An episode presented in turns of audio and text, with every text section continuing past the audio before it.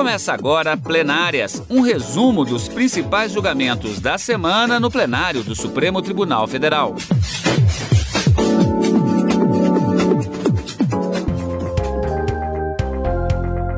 Hoje com os principais momentos das sessões dos dias 3 e 4 de novembro.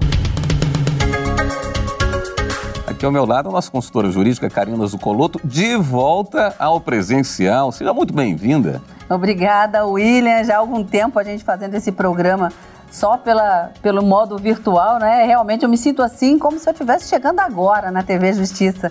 Mas vamos falar um pouquinho e dar uma, um panorama geral de como foram os julgamentos realizados no plenário do Supremo Tribunal Federal nessa semana.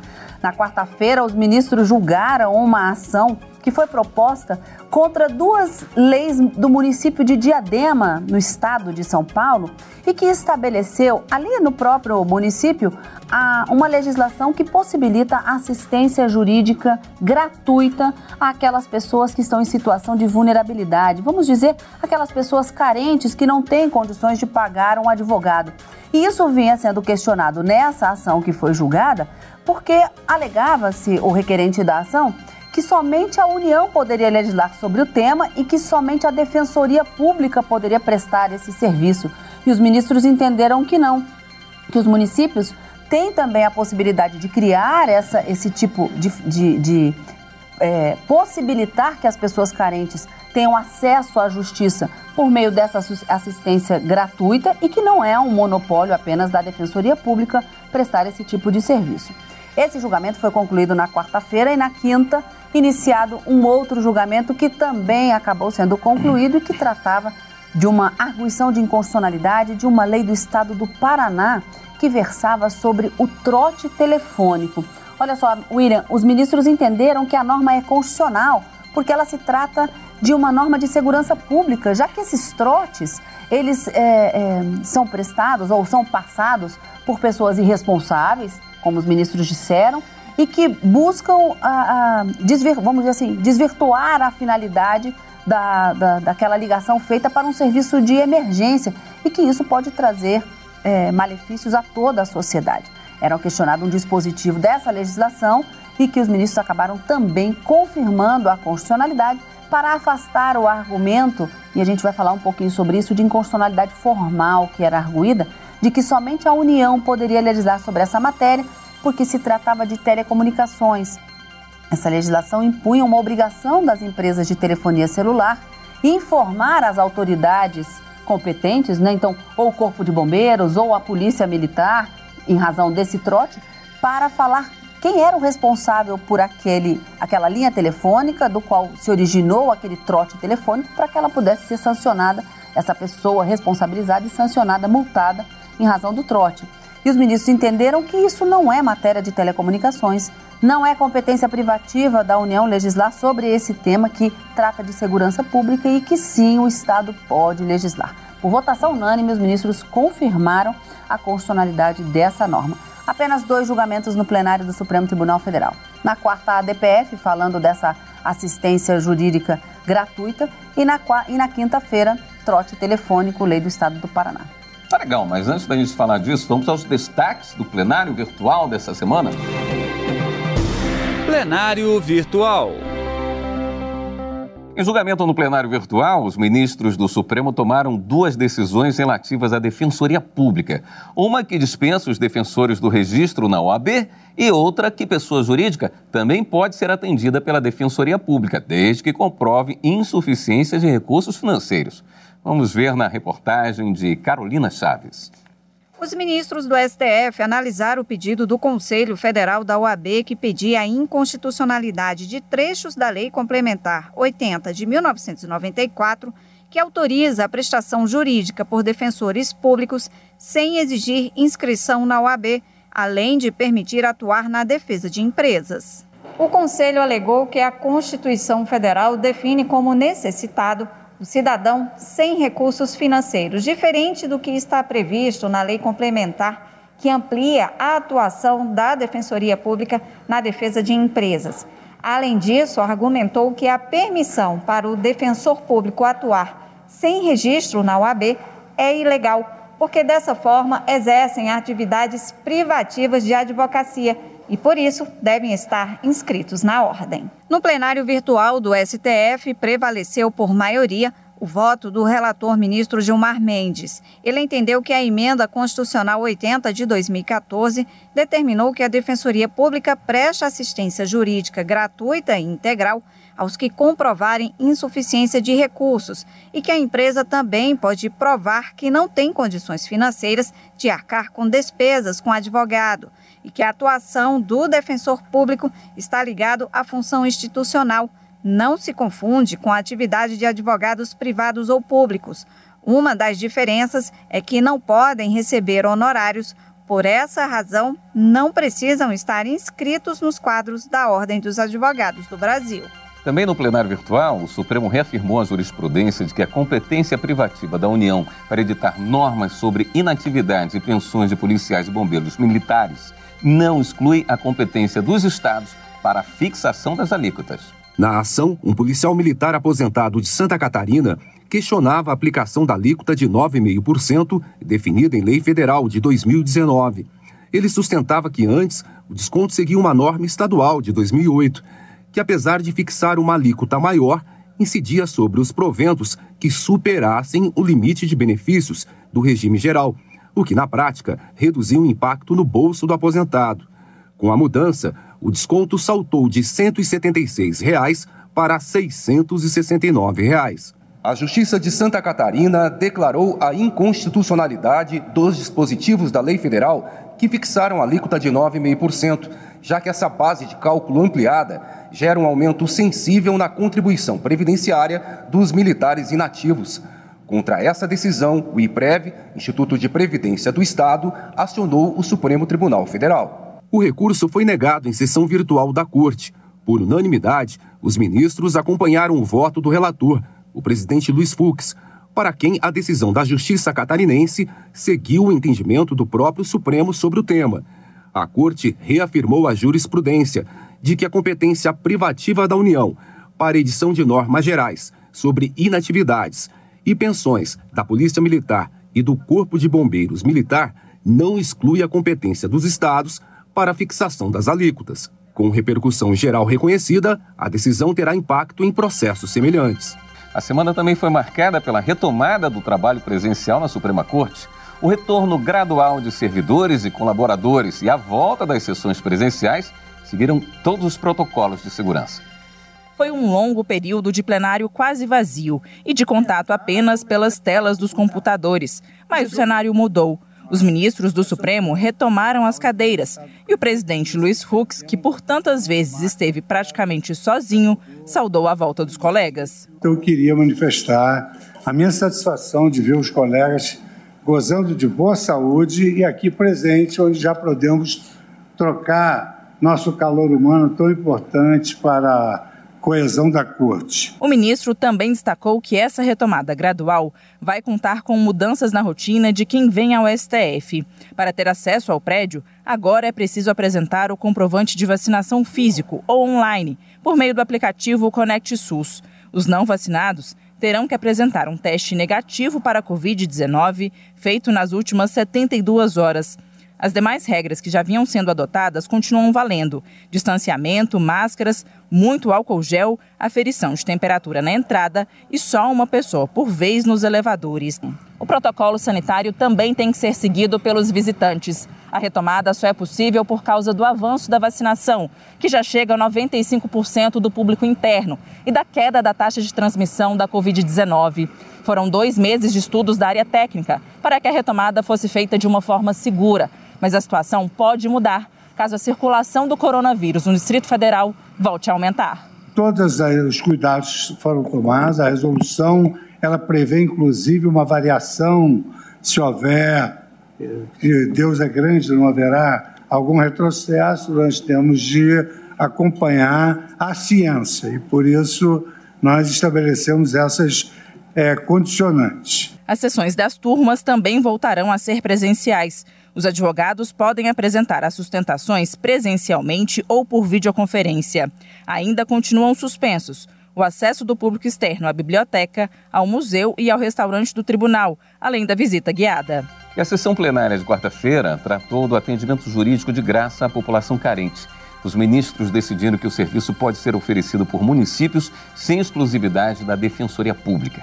O julgamento foi de uma ação da Procuradoria-Geral da República contra leis de Diadema, São Paulo. O processo veio do plenário virtual, como houve um pedido de destaque em outubro de 2020 pelo ministro Dias Toffoli. O julgamento foi reiniciado. A ação proposta em 2013 pela Procuradoria-Geral da República sustenta que deve ser estabelecida a exclusividade da prestação da assistência jurídica da Defensoria Pública pela União, Estados e Distrito Federal. No caso específico, a PGR questiona leis de 1983 do município paulista de Diadema, que tratam da assistência judiciária à população carente. A prefeitura justifica que o serviço veio antes da instalação da Defensoria Pública na cidade e que por isso não há violação de competência, pois um complementa o outro. Mesmo existindo tal serviço municipal, a Defensoria foi instalada, inclusive com o apoio da administração pública municipal, interesse comum de todos. E segundo, pelo fato de que tanto a estrutura da Defensoria Pública quanto a eventualmente ofertada pelos municípios que assim o fizerem, são insuficientes para suprir a necessidade de atendimento de toda a população carente brasileira. Para este defensor público da União, o modelo criado por Diadema é inconstitucional, porque o cidadão perderia poder de demanda quando o alvo das ações é o próprio município.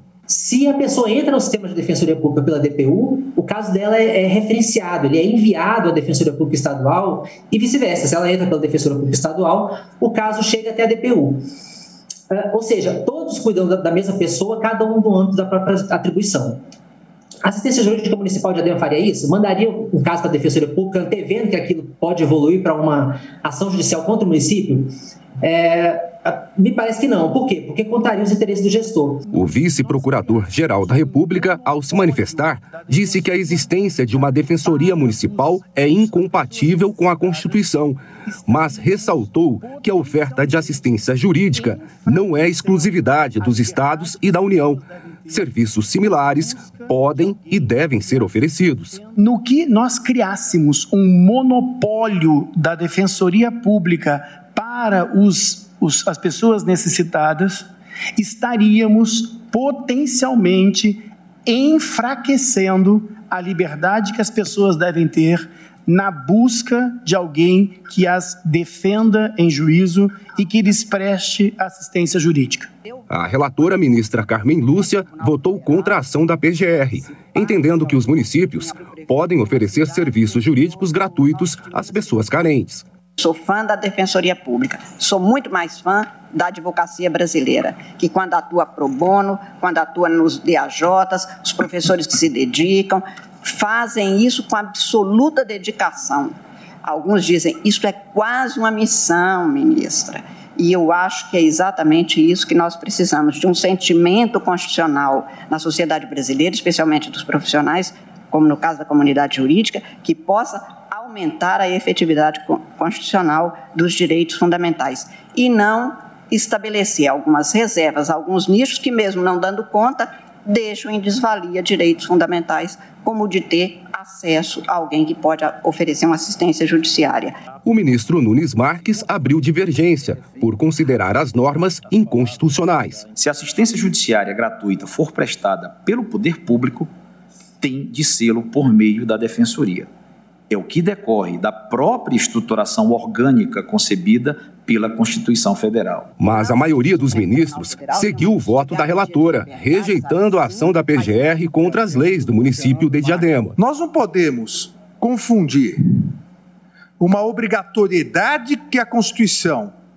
dirigiu à União e aos estados na criação de defensorias públicas com uma privatividade do exercício do direito de defesa apenas instituir um serviço público e gratuito para amparar a população carente, é, integrado por advogados e estudantes de direito.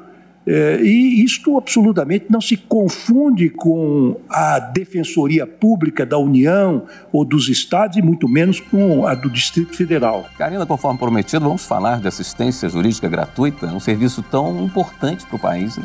É, exatamente, William. Essa assistência jurídica gratuita a gente deve entender como aquele, aquela aquele advogado que é pago pelo Estado para a pessoa que não tem condições de arcar com as despesas de um processo.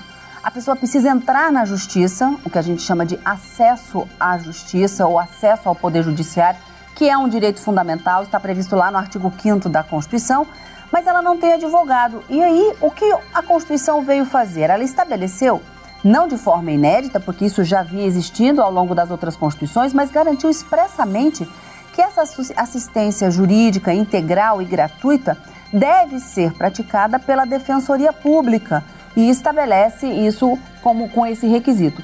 E na a emenda constitucional número 80 em 2014 veio determinar que os estados e a União pudessem estabelecer essas defensorias em todas os, a, as unidades é, em que houvessem os jurisdicionados no prazo de oito anos a se contar de 2015, justamente para poder levar a todas as pessoas carentes a possibilidade de ter essa assistência gratuita e esse acesso à justiça por essas pessoas com, é, em situação de vulnerabilidade econômica. Em outras palavras, a assistência jurídica integral e gratuita deve ser, eh, deve ser estendida àquelas pessoas que não têm condições de pagar um advogado sem prejuízo do seu próprio sustento ou do sustento da sua família. o que estava em discussão aqui nessa ação que questionava as duas leis do município de Diadema, no estado de São Paulo? Há um argumento de que essas leis teriam criado uma defensoria pública no município. A ministra relatora Carmen Lúcia, que foi seguida pela maioria no plenário, exceto pelo ministro Nunes Marques, que acabou ficando vencido, ela disse: a lei municipal não criou a defensoria, até porque a defensoria tem que ser criada pelo Estado ou pela União. Né? Então, nós temos as defensorias públicas estaduais e a DPU, que é da União. Então, não invadiu a competência para legislar sobre esse assunto, porque não se trata de defensoria pública, mas se trata de uma outra forma de prestar serviços jurídicos gratuitos a essa população carente.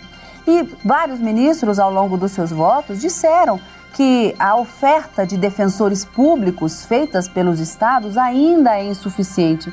Me lembro da ministra Carmen Lúcia dizendo que quantas vezes, é, se chegarmos a uma cidade em que há uma defensoria pública, haverá fila para atendimento. Então, sempre existem é, muito mais é, assistidos aguardando a prestação desse serviço do que defensores públicos disponíveis para a efetivação desse acesso à justiça. E que o município, ao criar essa legislação, vem justamente para cumprir o objetivo da Constituição, é que é proporcionar a essas pessoas o acesso à justiça. Então, a ministra, que acabou sendo seguida, como eu disse, é, pela maioria que se formou no plenário, ela colocou que não é a, a, as leis municipais não criam a defensoria, que não há um monopólio da defensoria pública na prestação dessa, desse serviço uh, de assistência integral e gratuita, e lembrou dessa advocacia que até vimos no, na, na, reportagem que o ministro Ricardo Lewandowski tratou, que é a advocacia pro bono, em que o advogado ele, ele, se, é, ele se desvincula de qualquer finalidade é, econômica para prestar esse serviço a uma pessoa. Isso acontece na, nas, na, nos núcleos de práticas jurídicas, por exemplo, que a gente tem nas universidades, nas faculdades, os escritórios, né, modelos dessas faculdades em que os, os estudantes, é, assistidos, é lógico, por professores que são advogados, acabam fazendo esse atendimento gratuito à comunidade também. Tem a, o advogado dativo, que ele não é defensor, mas ele atua como se fosse um defensor público em razão de um atendimento feito é, a pedido do próprio juiz. Eu mesma, uma vez, numa situação que eu estava na, na Justiça Federal, aqui em Brasília, eu estava passando em frente a uma vara e a servidora perguntou se eu não poderia participar de uma audiência na verdade, é, da colheita de, a, do depoimento de uma testemunha em juízo, mas que ela estava sem advogado. E eu, graciosamente, participei daquela audiência, assinei como advogada, testemunhei, é, participei assim, é, testemunhando o testemunho dela para dar credibilidade àquele ato judicial de forma dativa. Então eu fui nomeada naquele momento pelo juiz para participar daquela, daquela, daquela, daquele ato sem cobrar nada. Então foi de forma gratuita mesmo. É, é, a gente diz que o advogado ele tem que exercer também um munus público. Então não é só essa finalidade é, econômica que busca. E quando o município de Diadema cria essa lei e regulamenta essa prestação de serviços é, jurídicos gratuitos a essa população carente, não haveria qualquer tipo de inconstitucionalidade não há um monopólio da Defensoria Pública. Então, só vem para garantir esse acesso à justiça a essas pessoas em situação de vulnerabilidade econômica. É, é esse, esse foi o resultado do julgamento. Os ministros julgaram, portanto, improcedente essa ADPF que foi proposta pelo Procurador-Geral da República. Fechamos a quarta. A sessão de quinta-feira, o Supremo Tribunal Federal rejeitou a ação das operadoras de celulares contra a chamada Lei do Trote do Estado do Paraná. As empresas questionavam novas obrigações contratuais e punição às operadoras se não informassem os dados dos donos de linhas telefônicas envolvidos em trotes em serviços de emergência. Um transtorno para os serviços de emergência. Eu falo. Eu vi um gato atropelado, vai logo. Chamou DF, Arthur Gouveia, quem eu falo. Chamou DF. Ah, a boca. Não se tratar de emergência, ligação será encerrada. No Paraná, uma lei promulgada pela Assembleia Legislativa do Estado em 2012 trouxe punições específicas, entre elas multas para quem faz essa brincadeira de mau gosto, o trote. Para facilitar a identificação dos infratores, a lei determinou que os órgãos públicos que recebem essas chamadas devem passar o número da ligação para as operadoras de telefonia, que tem prazo de 30 dias para informar quem é o dono da linha telefônica. Se a operadora não respeitar esse prazo, também é multada. Esse é um dos pontos questionados pela Associação Nacional das Operadoras de Celular. A ACEL sustenta que as regras aumentaram obrigações contratuais e violam a Constituição Federal. Para as empresas, não cabe ao Estado legislar sobre a matéria, mas sim à União. A ação ainda é contra o envio de dados de consumidores. Afronta a Constituição na, me na medida em que vulnera direitos constitucionais à privacidade, à intimidade, ao sigilo de dados, protegidos eles todos no âmbito do artigo 5 incisos 10 e 12 da Constituição.